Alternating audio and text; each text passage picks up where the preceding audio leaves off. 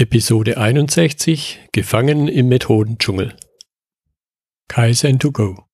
Herzlich willkommen zu dem Podcast für Lean-Interessierte, die in ihren Organisationen die kontinuierliche Verbesserung der Geschäftsprozesse und Abläufe anstreben, um Nutzen zu steigern, Ressourcenverbrauch zu reduzieren und damit Freiräume für echte Wertschöpfung zu schaffen. Für mehr Erfolg durch Kunden- und Mitarbeiterzufriedenheit, höhere Produktivität durch mehr Effektivität und Effizienz an den Maschinen, im Außendienst, in den Büros bis zur Chefetage. Heute habe ich Mario Buchinger bei mir im Podcast-Gespräch. Wir werden uns unterhalten über das Thema Methodendschungel. Mario Buchinger ist Keynote-Speaker, Kaizen-Trainer, Lean-Experte. So habe ich ihn auch vor ein paar Tagen auf einer Konferenz kennengelernt.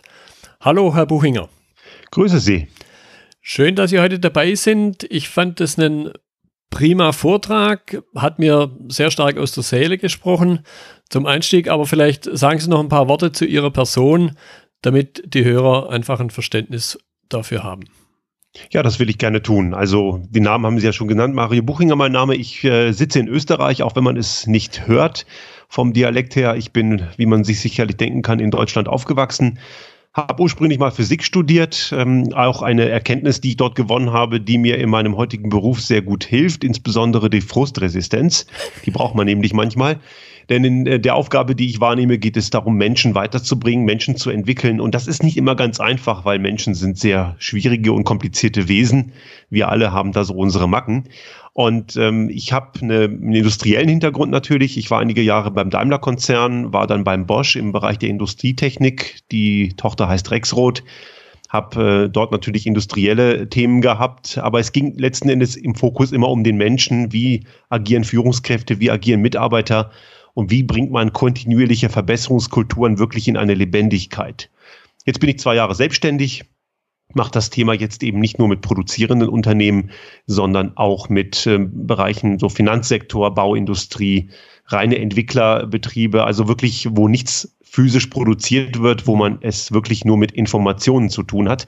Und äh, bin jetzt auch dabei, auch mit Organisationen, staatlichen oder auch Non-Government-Organisationen zu arbeiten. Also ist sehr vielfältig, aber die Probleme sind letzten Endes sehr ähnlich. Ja, und nebenher bin ich noch Musiker, habe auch mal ein Buch geschrieben, schreibe gerade das zweite Buch, wo es auch eher um das Thema Wirtschaft gehen soll. Also das Thema ehrbarer Kaufmann, Wirtschaftsethik und äh, Wirtschaft und Gesellschaft, das sind so Themen, die mich sehr stark bewegen. Genau. Und das war ja auch so ein bisschen der Aspekt, der in Ihrem Vortrag mitschwang unter der Überschrift Gefangen im Methodendschungel. Jetzt würde ich zum Einstieg ganz gerne mal einfach den Begriff an sich Methode ein bisschen näher fassen ich mache da ganz oft die Erfahrung, es lohnt sich dann immer mal so das, was gibt es denn da noch über Methoden hinaus, über das man reden sollte und was das dann abgrenzt. Also ich habe ja meine, meine Sporen verdient im Kontext von Lean Management und Kaizen und Co. damals bei Daimler. Und ich war in einer einjährigen Expertenausbildung, die sehr, sehr wertvoll für mich war. Und ich hatte damals das Glück, dass einige meiner Trainer aus dem äh, Toyota-Umfeld kamen. Also der Daimler-Konzern hat externe Trainer zugekauft, weil es intern nicht genug gab. Und die haben selten über Methoden gesprochen. Also ich habe von denen wirklich äh, sehr viel lernen können, weil die haben wirklich Fragen gestellt, haben versucht, mich das, als junger Trainee dazu zu bewegen, selbst die richtigen Ideen zu entwickeln. Natürlich auch unter Anleitung. Die haben auch mal einen Hinweis gegeben. Aber die Methodik war immer nur ein Ergebnis einer Denkweise. Also für mich ist die Methodik eigentlich ein großer Werkzeugkasten der ganz unterschiedliche Werkzeuge beinhaltet. Und es ist nun so, dass jetzt, wenn ich einen Hammer habe, nicht jedes Problem ein Nagel sein kann. Ja. Das bedeutet, ich muss in der Lage sein, die richtige Methode für mein Problem zu finden. Und wenn es sie noch nicht gibt, muss ich in der Lage sein, die gegebenenfalls auch zu entwickeln. Jetzt glaube ich, das steckt für mich definitiv in Ihrem Titel drin, gefangen im Methodendschungel. Eben ein Missverständnis und auch ein Irrglaube über Lean Management, wo ja gerade dieser Aspekt Methodik und ah, ich muss nur meinen Methodenkoffer öffnen und dann klappt schon alles dahinter steckt. Das würde ich gerne ein bisschen vertiefen. Was sind denn aus Ihrer Sicht, was ist denn das große Missverständnis und der Irrglaube? Das äh, große Missverständnis besteht darin, dass Sie äh, eine ganze Menge Bücher und Publikationen finden mit lauter Methodenbeschreibungen, also Lean, Toolbox, Six Sigma taucht da auf. In den letzten Jahren kann man auch so Begriffe wie Kata immer wieder hören und Industrie 4.0 kommt in dem Kontext auch immer wieder. Das sind alles Dinge, die sind gut und richtig. Nur sie lösen eben keine Probleme im Generellen. Das sind alles Ansätze, die gut und valide sind, aber viele glauben eben, dass durch die Implementierung gewisser Methoden und Routinen das Problem gelöst sei. Mhm. Und darum geht's eben nicht. Womack Jones und Roos haben mit ihrem Bestseller The Machine That Changed the World eigentlich versucht zu verstehen, was so ein Unternehmen wie Toyota auf dem amerikanischen Markt so erfolgreich machte. Und sie sind zum Schluss gekommen, dass es eine, ähm, eine, ein Prozess ist, der frei von Verschwendung ist, der effizient ist, der im Fluss ist und so weiter. Aber das, was sie dort gesehen haben, neben dieses methodische, diese, dieses phänomenologische, ist nur ein Ergebnis. Es ist nicht das, worum es eigentlich geht. Und das ist das, wo eben viele Manager und auch Unternehmensberater drauf aufspringen, weil so eine Methodenlogik, die rein in, in so einer Implementierungslogik vorangeht, ist denkbar einfach erstmal. Aber sie funktioniert eben nicht immer und äh, nach meiner Erfahrung funktioniert sie fast nie, wenn sie aufgedrückt ist. Hm, hm, ja. Und ich glaube, es hat, man, man könnte ja sagen, gut, dann hat es halt nicht funktioniert, dann habe ich Geld und Zeit verschwendet, aber weiter passierte nichts Schlimmes.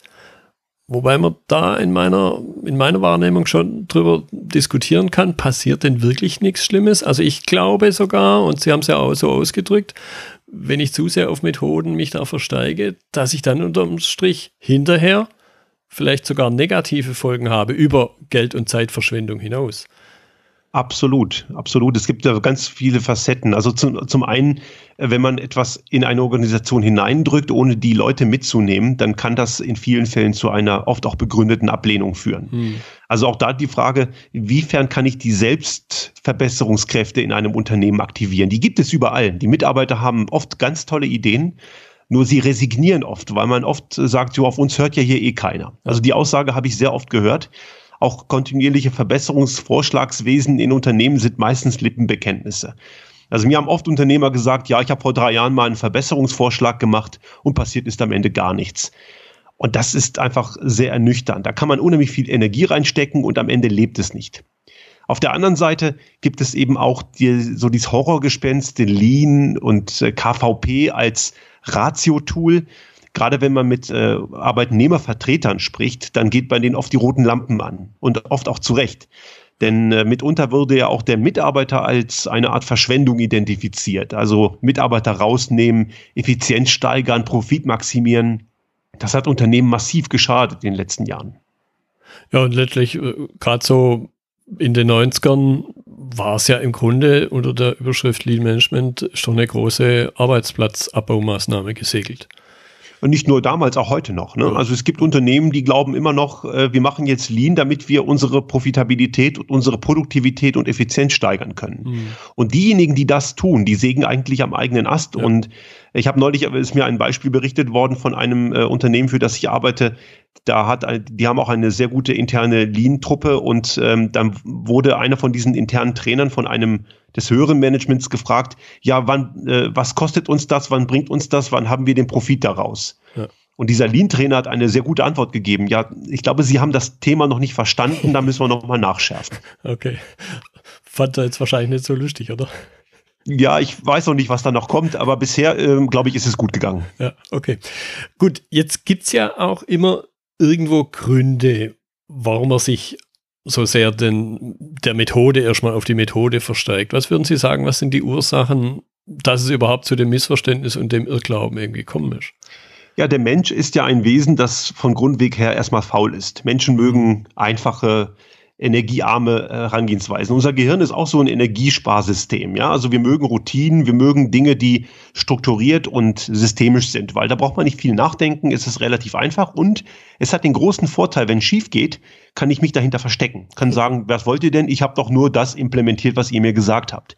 Und das ist der vermeintlich angenehme Weg.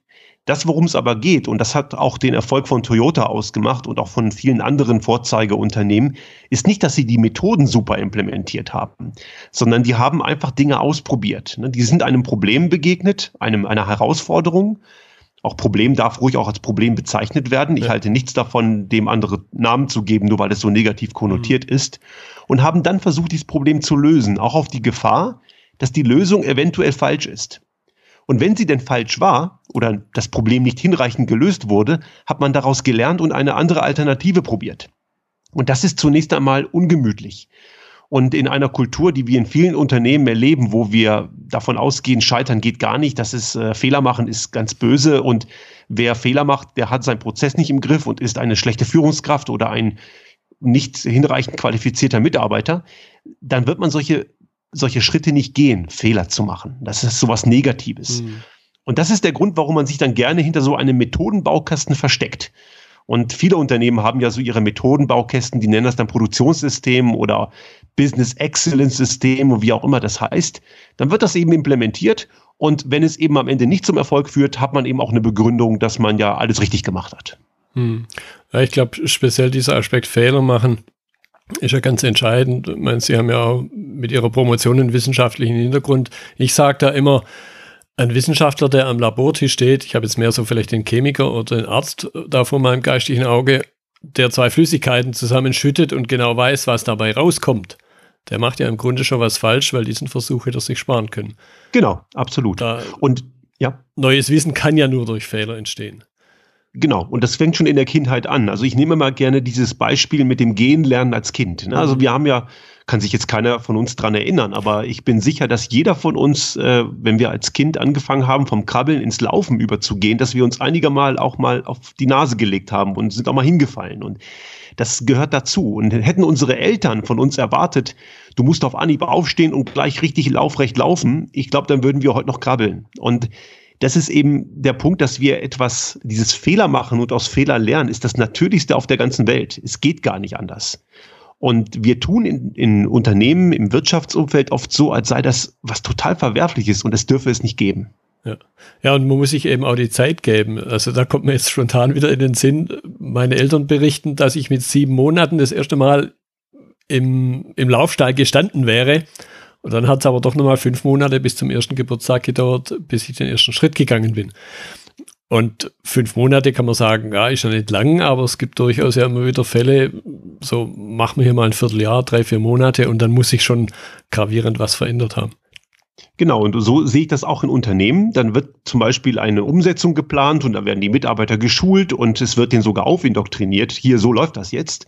Und dann wundert man sich als Führungskraft, dass das nicht funktioniert. Mhm. Und dann kommt immer die Aussage, ja, aber wir haben den Mitarbeitern alles erklärt und wir haben die trainiert. Ja. Das heißt noch lange nicht, dass es akzeptiert ist und das heißt auch nicht, dass sie es deswegen können. Ja, ja.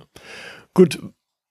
Es klang schon ein bisschen an, ich möchte es aber noch ein bisschen mehr vertiefen. Was ist jetzt Ihr, Ihr Ausweg aus diesem Dilemma? Was ich immer versuche, ist, ich äh, möchte den Unternehmen, mit denen ich arbeite, ich sage denen nicht, wie es geht. Und ich glaube, auch eine Führungskraft sollte kein kein, keine äh, Instanz sein, die vorgibt, wie es geht. Ich, es, es sollte immer, immer am Ende etwas sein, was gemeinsam entsteht. Ich habe viele Unternehmen erlebt, die plötzlich angefangen haben, enorme Verbesserungsschritte in dem Moment zu machen, wo sie das Gefühl hatten, wir kommen da vor in dieser Verbesserungswelt. Wir sind Teil davon. Und äh, der erste Ansatz, den ich im Hinterkopf habe, und deswegen enttäusche ich manchmal auch manche Leute auch in meinen Vorträgen, ich sage denen immer von vornherein, ich habe hier keine Patentlösung wie Lean und KVP oder sowas funktioniert. Die mhm. gibt es nicht. Und würde ich sie vertreten, wäre ich unseriös. Und dann kommt immer erstmal so eine Ernüchterung, weil die wollen natürlich hier einen Leitfaden, wie mache ich das? Und äh, der einzige Ausweg nach meiner Auffassung ist, wirklich erstmal verstehen, wo möchte ich überhaupt hin? Habe ich meinen Kunden verstanden? Meine Kunden, auch Kunden von morgen muss ich verstehen, die kann ich dummerweise nicht fragen. Ja. Und ist der Weg für mich als Unternehmen klar? In welche Richtung möchten wir eigentlich gehen? Was sind denn so, was ist das Langfristige? So, und dann komme ich in den Punkt des Handelns. Ich kann das Langfristige nicht planen. Ja, und ich habe oft so Diskussionen, wo die Leute sagen, ja, zehn Jahre, 15 Jahre oder noch länger, das kann ich doch nicht mehr planen. Wie soll das gehen? Und richtig, das kann man nicht planen. Planen kann ich die nächsten wenigen Schritte. Und jetzt kommen wir an den Punkt, wo ich den Mut haben muss, mich auf das Unbekannte einzulassen. Das heißt, ich plane nachdem ich weiß, wohin ich hin möchte mit meinem Unternehmen, die nächsten ein, zwei Schritte, die kann ich planen und die gehe ich dann auch. Und da werde ich Fehler machen. Und erst dann plane ich den nächsten Schritt, weil ich ja in dem ersten oder zweiten Schritt Fehler gemacht habe, wo ich ja lernen kann. Und der einzige Ausweg führt letzten Endes darauf, dass man sich auf das Unbekannte einlässt und eben aus den Fehlern lernt. Hm. Und ich glaube aber auch, dass sich im Unternehmen was, was ändern muss. Sie hatten da in Ihrem Vortrag äh, dieses Silo-Denken drin. Das fand ich sehr erstaunlich, weil allein dieser Begriff Silo-Denken, den ich jetzt bei einem eigenen Kunden aktuell auch so verwende, ohne dass es da jetzt irgendeine eine Relation zwischen uns beiden gab, ist aber auch dort eine wahnsinnige Hürde, weil im Grunde eben, ja, diese zwei Silos im Unternehmen existieren. Einmal diese Produktionssicht, alles auf Effizienz getrimmt, äh, die letzten Prozent noch rausgekitzelt und dann die Marktsicht, wo es halt dann manchmal nicht darum geht, möglichst viele Tonnen zu produzieren, sondern halt äh, eine Sache zu produzieren, die unter Umständen ein bisschen mehr Profit bringt, während die andere Sache, die man effizienter produzieren kann, aber einfach vom Profit her bei weitem schlechter aussieht. Das Problem ist einfach, dass die Unternehmen oft Effizienz und Effektivität verwechseln. Ja. ja. Also man kann, sie können ja wahnsinnig effizient sein und trotzdem wahnsinnig uneffektiv. Ja. Ähm, auch der Profit ist nur eine, ein Aspekt. Ich muss letzten Endes das machen, wo ich bei meinen Kunden Zufriedenheit und am besten noch Begeisterung erzeuge. Also sich wirklich fragen, was ist der Kundenwert dessen, was ich als Unternehmen anbiete? Und das ist auch ein interessanter Punkt, das ist unabhängig von der Branche. Ich habe mal einen Workshop bei einer, bei einer österreichischen Bank gemacht die müssten die gleichen Fragen beantworten wie ein Automobilhersteller, ja, weil was ist der Wunsch meiner Kunden? Hm. Wie kriege ich die Begeisterung rein? Und wenn ich das verstanden habe, ist natürlich auch die Frage valide, wie kriege ich das mit möglichst wenig Aufwand hin? Nur wir denken oft über Profitabilität und über Produktivität und über Effizienz nach, aber der Kunde ist dabei völlig, völlig äh, außen vor. Der Kunde wird oft vergessen. Nach meiner Erfahrung beschäftigen sich viel zu viele Unternehmen viel zu sehr mit sich selbst und zu wenig mit ihren Kunden. Hm. Jetzt möchte ich noch einen Punkt aufgreifen. Sie hatten es eingangs schon gesagt und ich hatte heute Morgen auch eine Diskussion mit einem, ja, letztendlich auch ein Lean-Berater im weitesten Sinne, wo es um das Thema ging, wie beziehe ich die Menschen mit ein? Und da an der Stelle ging es speziell darum, wie beziehe ich den Werker ein, ganz unten, vielleicht sogar den, den Logistiker, ohne das jetzt noch weiter abschätzig darzustellen, der halt vielleicht manchmal nicht mal eine Hauptschul, einen Hauptschulabschluss hat. Was wäre das ein bisschen der Tipp aus Ihrer Sicht? Wie kriege ich die Menschen mit ins Boot, die man vielleicht sonst klassisch gar nicht erreicht, vielleicht auch, und den Verdacht werde ich nicht los, versucht auch gar nicht zu erreichen. Mhm. Da steckt ganz oft noch diese alte Denke des Taylorismus drin, dass man sagt, ja. die oben denken und die unten arbeiten. Und äh, ich möchte generell, ich drehe das Bild gern um. Für, für mich sind die Menschen an der Basis oben, weil sie erzeugen die Wertschöpfung im Unternehmen. Und in Bezug auf die Kommunikationsfähigkeit, ja, ich muss natürlich mit den Menschen an der Basis anders sprechen als jetzt mit Top-Management. Äh, das ist klar, Top-Management ist mehr Politik. Also ich hab, nach meiner Auffassung ist es so, dass je weiter nach oben in der Hierarchie bin ich eher auf der politischen Ebene unterwegs, an der Basis bin ich in der pragmatischen Ebene. Und ich glaube, wir neigen oft dazu, so sei es jetzt wegen des Bildungsabschlusses oder was auch immer, die Menschen zu unterschätzen. Ich glaube, dass die Menschen an der Basis extrem viel wissen und können. Ja. Und das ist ein Potenzial, was die meisten Unternehmen überhaupt nicht heben, weil da vielleicht auch Berührungsängste sind, ja, der hat ja nun einfach einen Abschluss, wie soll ich mit dem reden? Man kann mit den Menschen ganz normal reden. Die sind in den allermeisten Fällen einfach extrem, die sind, die sind gar nicht so dumm, wie man immer meint. Ne? Die haben einfach eine riesige Erfahrung. Und Erfahrung ist etwas, was wir oft nicht abbilden können. Das merkt man auch in unserem Bildungssystem. Unser Bildungssystem prüft Wissen. Aber Wissen ist nur ein erster kleiner Schritt. Was viel wichtiger ist als Wissen, ist Erfahrung. Und ähm, ein Vorarbeiter oder auch ein, ein ganz normaler Hilfsarbeiter an der, an der Basis, der hat eben vielleicht kein großes Wissen. Das mag sein, aber er hat eine riesige Erfahrung und um die geht es. Und ein Unternehmen wird nicht besser durch Wissen, sondern durch Erfahrung. Und ich kann die Leute, und das habe ich immer aktiv gemacht, ich kann die Leute aktiv in Workshops einbinden oder ich gehe wirklich vor Ort. Ich mache das nicht im Sitzungsraum, ich mache den Workshop vor Ort, dort, wo die Wertschöpfung passiert und nehme die Leute mit rein. Ich frage die auch aktiv. Mhm. Und dann merken die plötzlich, Mensch, da fragt mich einer, sind am Anfang natürlich sehr skeptisch, wissen nicht, ob da irgendwas faul ist, will mich da einer kontrollieren. Ja. Aber die merken im Laufe der Zeit, die wollen es wirklich von mir wissen. Und mhm. dann schlägt das um. Ja. Und das ist völlig unabhängig. Das kann jeder tun. Ja. Ich glaube aber auch, dass äh, Führungskräfte, die ja selber irgendwo in, in einem System gefangen sind, in einem System des Unternehmens unter Umständen oder im eigenen Denken zum Teil, ich glaube auch Führungskräfte an der Stelle müssen schon auch aktiv entwickelt werden, um, um eben dieses Verständnis zu bekommen. Denn letzten Endes wir als Berater, zumindest kann ich für mich selber sprechen und ich schätze sie ähnlich ein, im Grunde wollen wir uns ja überflüssig machen. Genau. Absolut richtig. Und das ist auch der Ansatz. Ich glaube auch, wir müssen auch Managern die Zeit geben, ihr Paradigma zu durchbrechen. Ja, das sind auch nur Menschen. Ja. Und ich glaube, das wird oft auch unterschätzt, gerade von der Beraterseite. Ich, deswegen sehe ich mich nicht als Berater. Ich mag den Begriff Unternehmensentwickler lieber, weil ich versuche ja eigentlich, auch so wie Sie richtig sagen, ich möchte nicht, dass die Unternehmen von mir abhängig sind. Deswegen gebe ich auch ungerne Antworten. Und ich glaube, wir müssen Manager mehr zu Unternehmern machen. Weniger Manager, mehr Unternehmer. Die müssen unternehmerisch denken und Viele Manager tun das nicht oder haben es verlernt oder haben es vielleicht auch nie gekonnt. Das ist ganz schwierig, weil sie sind letzten Endes reine Kontrolleure. Ne? Sie kontrollieren und verwalten Kennzahlen.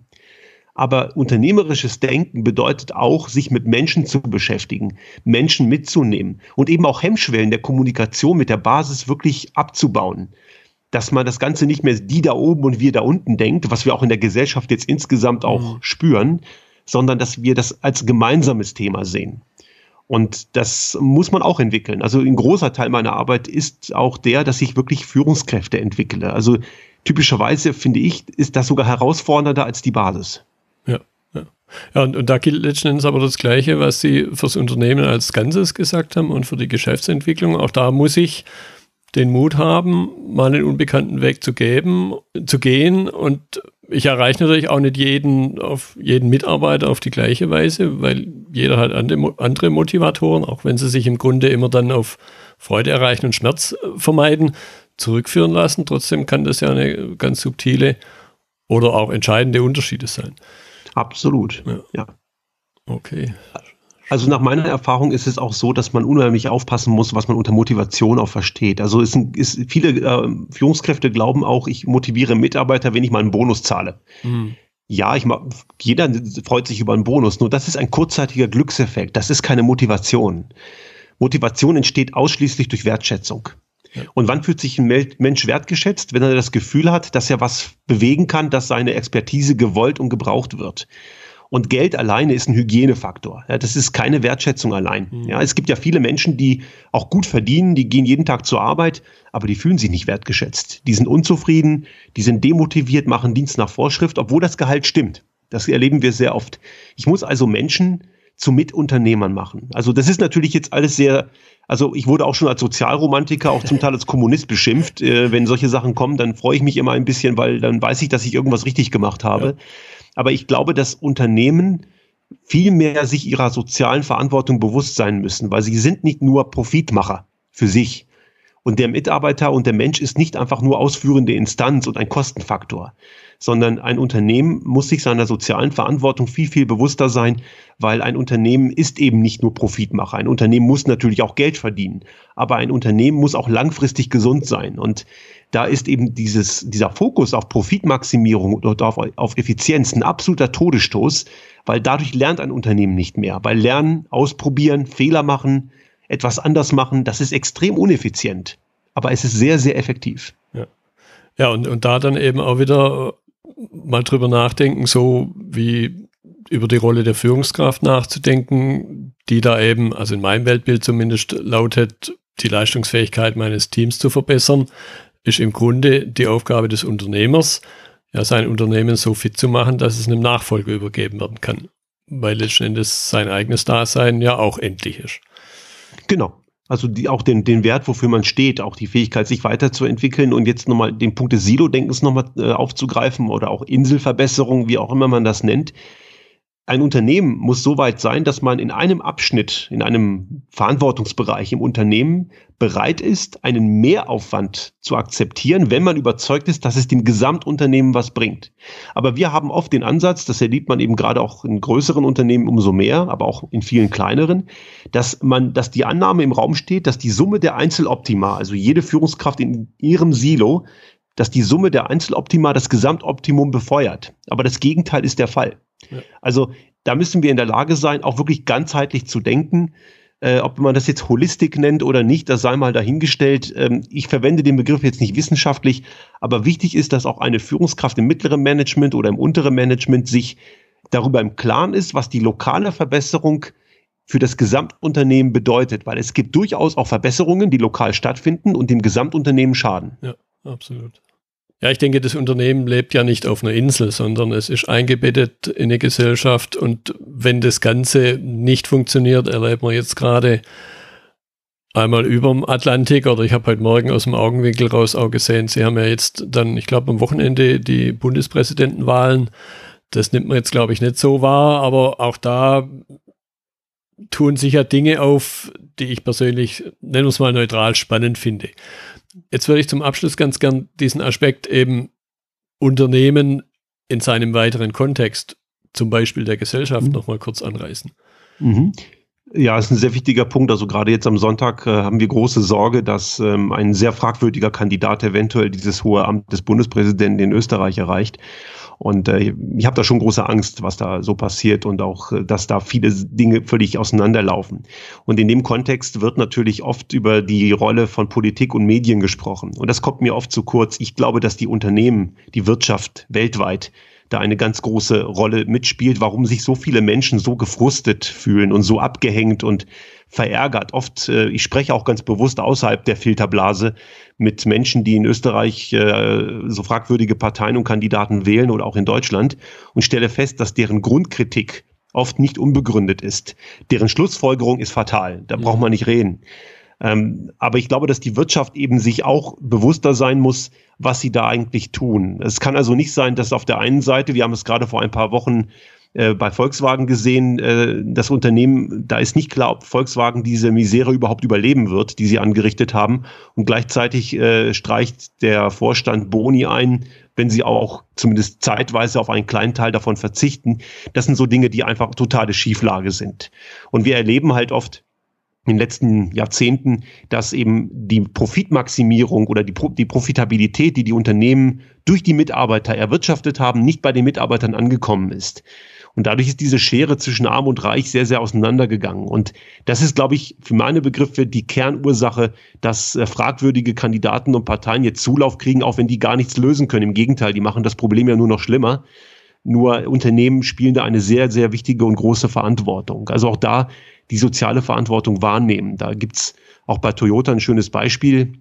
Die haben ganz klar die Regel, dass die, dass die Schere zum kleinsten, zum größten mhm. Einkommen, also nicht ja. durchschnittlichen, sondern wirklich kleinsten Einkommen zum größten maximal ein Faktor 22 sein darf. Weil ein äh, Vorstandsvorsitzender ist auch nur ein Angestellter des Unternehmens und äh, da muss man halt einfach eine gewisse, gewisse Augenhöhe wahren. Und ich glaube, dass sich da momentan sehr, sehr viel ändern muss, dass der Kapitalismus in seiner alten Form glaube ich, so nicht weiter existieren kann. Ja, und ich, ich denke, es, es muss insgesamt einfach ein gesundes System sein, sonst können auch die Komponenten und Unternehmen sind da halt auch nur Komponenten schlichtweg nicht überleben, wenn das System an sich genau. stirbt. Ja, der Mensch an sich muss sich auch da wieder, das ist wie ein Unternehmen, im Mikrokosmos Unternehmen, das gilt auch für, für ganze Staaten oder für ganze Kontinente.